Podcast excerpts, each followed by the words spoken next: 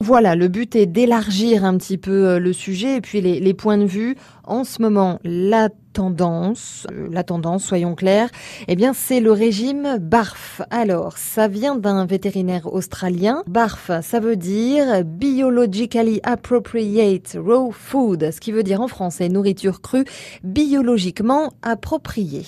Mhm. Voilà, Karine, quelques explications à ce sujet? Nos, nos chiens sont donc, euh, et nos chats euh, sont quand même des animaux qui ont l'habitude normalement de, de manger protéiné, mmh. des carcasses dans la nature et puis des végétaux.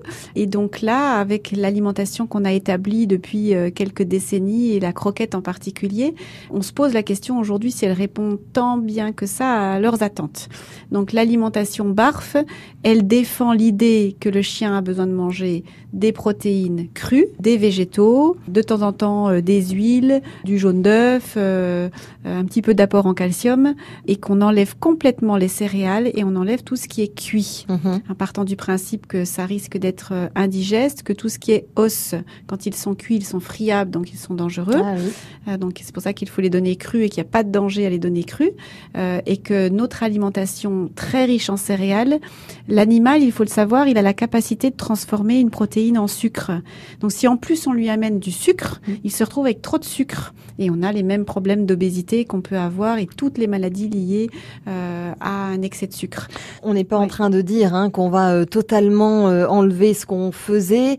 Voilà, c'est juste une piste, effectivement, si ça peut mieux fonctionner. Tout à fait. Donc, il faut le passer progressivement dans ce type d'alimentation.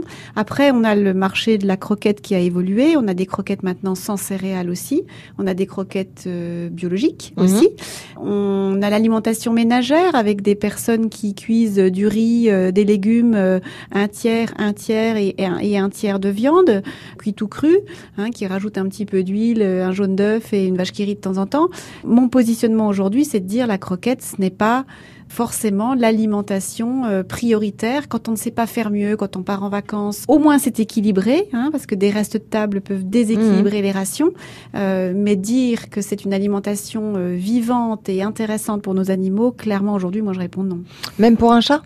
Même pour un chat, c'est le même problème pour un chat. Le chat a besoin de retrouver une alimentation, comme on dit, vivante. Voilà, on va essayer de réfléchir à tout ça, mais encore une fois, hein, on n'est pas en train de dire laissez tout tomber, c'est une réflexion. C'est une réflexion. Moi personnellement, je nourris ma chienne euh, aux croquettes aussi, et j'alterne, et euh, parce que parce qu'on est dans une société où c'est plus rapide aussi. Merci beaucoup, Karine, pour euh, ces conseils. À demain.